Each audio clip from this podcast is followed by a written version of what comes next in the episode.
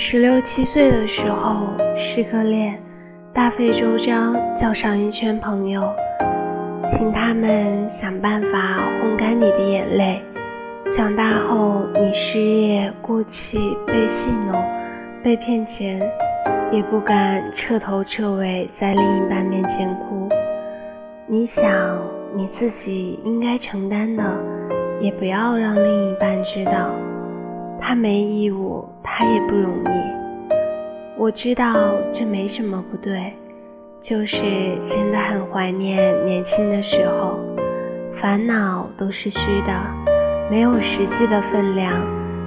但你还敢打电话给暧昧对象，连夜的讲，对方也愿意一句一句的听，不会突然一句关我什么事啊？我们当时热热闹闹围拢在一起，觉得什么都关彼此的事，都关自己的事。可能是因为那时候没有遇见过真正的难过，也可能是那个时候我们尚且对亲密关系很有耐心。人长大了，就不可避免的成了自立动物。交心被人背叛，倾诉被人推远，渐渐便熟练于给自己的烦恼画圈，自己解决了。